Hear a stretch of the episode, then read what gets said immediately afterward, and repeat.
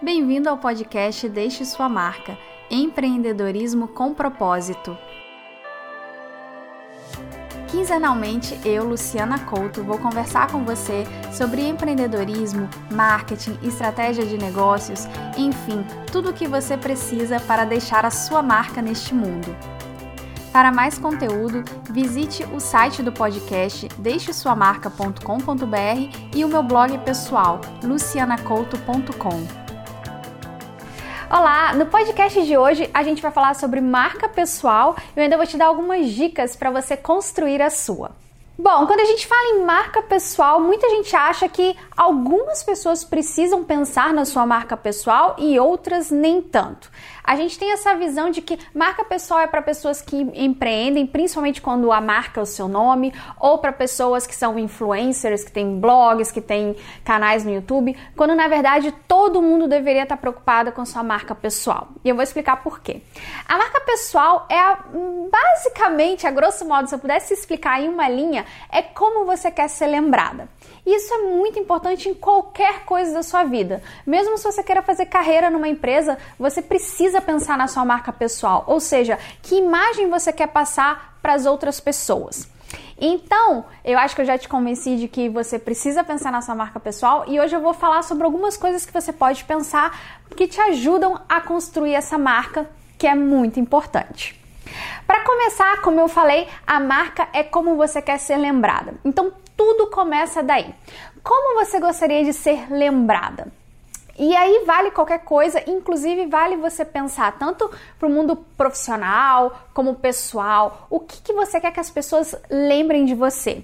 Parece meio assim, muito vago, mas é muito, é muito, é, é muito fácil fazer esse exercício. Por exemplo, pensa no seu ambiente de trabalho. Se você fosse perguntar para as pessoas que trabalham com você o que, que elas pensam de você, o que, que você gostaria que elas falassem? Que você é organizada, que você é disciplinada, que você cumpre todas as suas tarefas, ou que você não chega atrasada, ou que você é uma. você trabalha bem em equipe, você sempre ajuda. Enfim, como você gostaria de ser lembrado? É muito importante você começar a pensar nisso, porque também é claro que a gente vai pensar em milhões de coisas positivas e a gente quer que todo mundo só pense coisas positivas da gente. Mas como tudo na vida, é importante ter foco e a gente pensar em coisas chave. Infelizmente, você não é perfeita e não vai ser lembrada como uma pessoa perfeita. Então, o importante é você pensar quais são as características mais importantes para você e focar nessas características. Uma boa forma de você começar é como eu falei, se você tivesse que perguntar aos seus colegas de trabalho, o que, que você acha que eles responderiam? Talvez eles não sejam as pessoas ideais para você perguntar, mas que tal perguntar para alguns amigos ou aqueles colegas de trabalho que sejam mais próximos, aqueles que você possa confiar, e você perguntar o que, que eles o que, que eles acham, que, é, quais, quais são as palavras que vêm na cabeça deles quando pensam em você. E aí você pode contrastar se elas são as mesmas palavras que você gostaria de ser lembrada. E por que eu falo de palavras? Porque as, é quando a gente pensa assim, ah, eu quero ser pensada como uma boa pessoa, como trabalhadora, como eficiente. Mas o que exatamente é isso? Tem várias formas de você ser considerada trabalhadora, de você ser considerada eficiente. O importante é você saber exatamente aquelas palavras. Como eu falei, uma pessoa que cumpre os horários, a pessoa que trabalha em equipe, a pessoa que é criativa, quais são as palavras. Então, depois que você tem uma ideia de como você quer ser lembrada e já perguntou para as pessoas mais próximas e já contrastou, é hora de realmente você chegar na sua seleção final de palavras. Eu costumo falar que o importante é você ter entre três e cinco palavras que definam. Como eu falei, você não vai ser lembrada pela perfeição, ninguém será e é melhor a gente desencanar disso e pensar simplesmente nas coisas importantes. E aí, se você acompanha esse podcast há mais tempo, eu já venho falando sobre metas, sobre objetivos e tal. Talvez você tenha pensado em 10 palavras.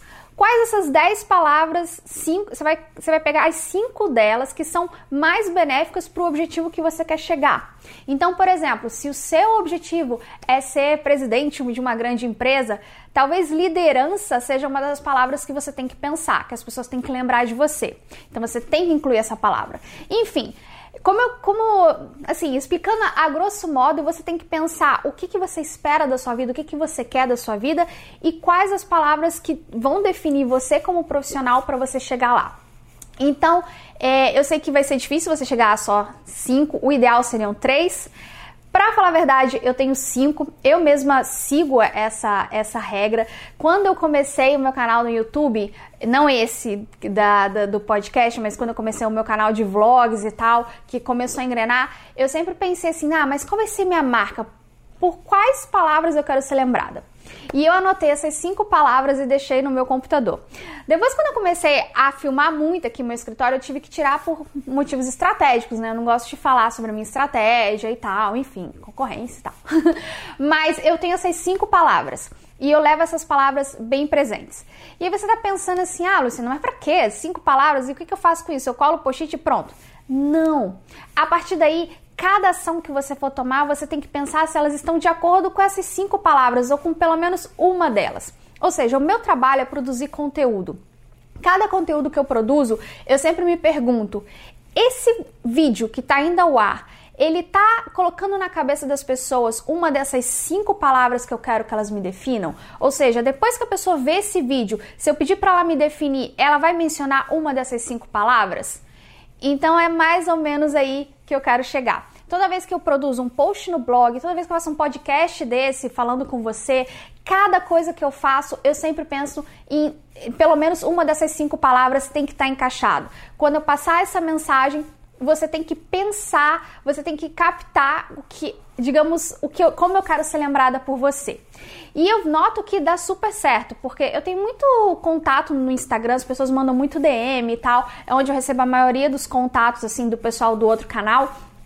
E é muito comum eu ouvir as pessoas falarem de mim, darem um feedback usando, principalmente umas três dessas palavras são muito citadas.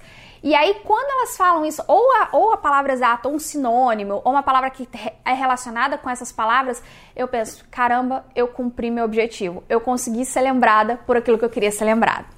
Então, assim, é um exercício muito bom. E é claro, você não começa com um vídeo, com um post ou com um dia na sua vida, com uma ação, mas é você tendo essas palavras sempre com você, é que você vai construindo a sua marca pessoal.